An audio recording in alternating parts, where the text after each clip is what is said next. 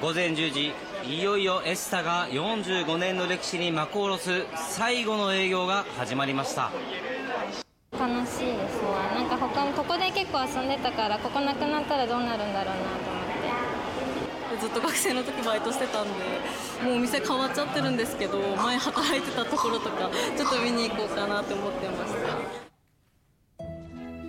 エスタへのメッセージは地下1階のメッセージボードだけでなく23日からは11階のプラニスホールの壁にも書き記されわずか1週間でエスタへの思い出で埋め尽くされました。道民に愛されてきたエスタ。誕生は45年前に遡ります。1978年に札幌駅前の複合商業施設として開業。キーテナントに札幌そごうが入りオープン初日にはおよそ4万人が訪れる華々しい門出となりました。主人とか父とかがここでそご時代にあの出店してて私の大事な時期もここであのすごい一緒に あの嫁いでからずっとの45年もあ重なっちゃうかな私の人生とも。はい、うん、札幌そごう時代漬物店山町を営んでいた永山和子さん65歳。現在はプロントとザ・ドンを経営し親子3代45年にわたりエスタに関わってきました。最初から最後までお世話になり本当に感謝してます。ということで2人とも天国に行ったんで私は帰りに今日は感謝を述べに来ました。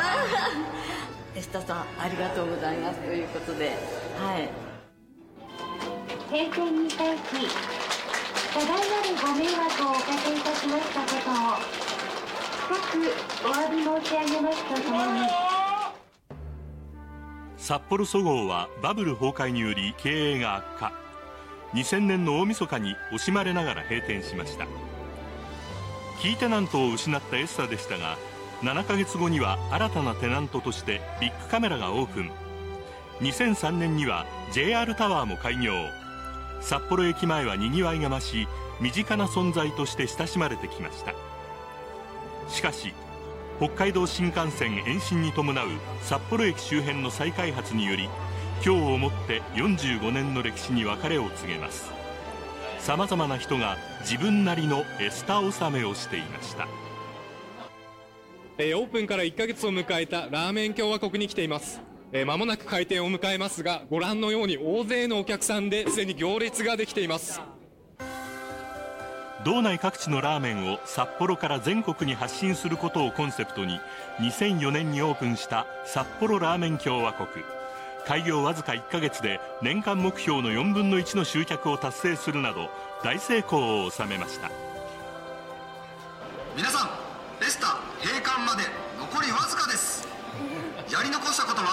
ませんか？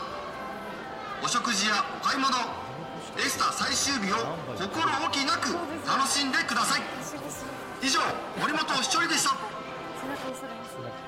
最終日のアナウンスはかつてラーメン共和国のアンバサダーを務めたファイターズの森本ひとりコーチが特別に担当していました。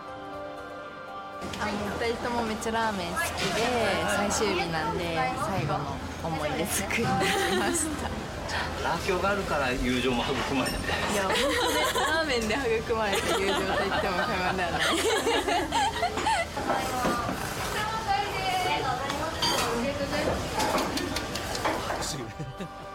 仲良し2人組食べ納めは最後の一滴まで楽しんでください。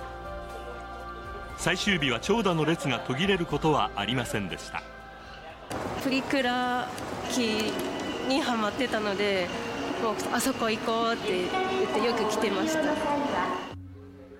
平成の初期に大ブームとなったプリントシール機。エスタ9階のナムコは北海道最大級の設置数を誇っていました。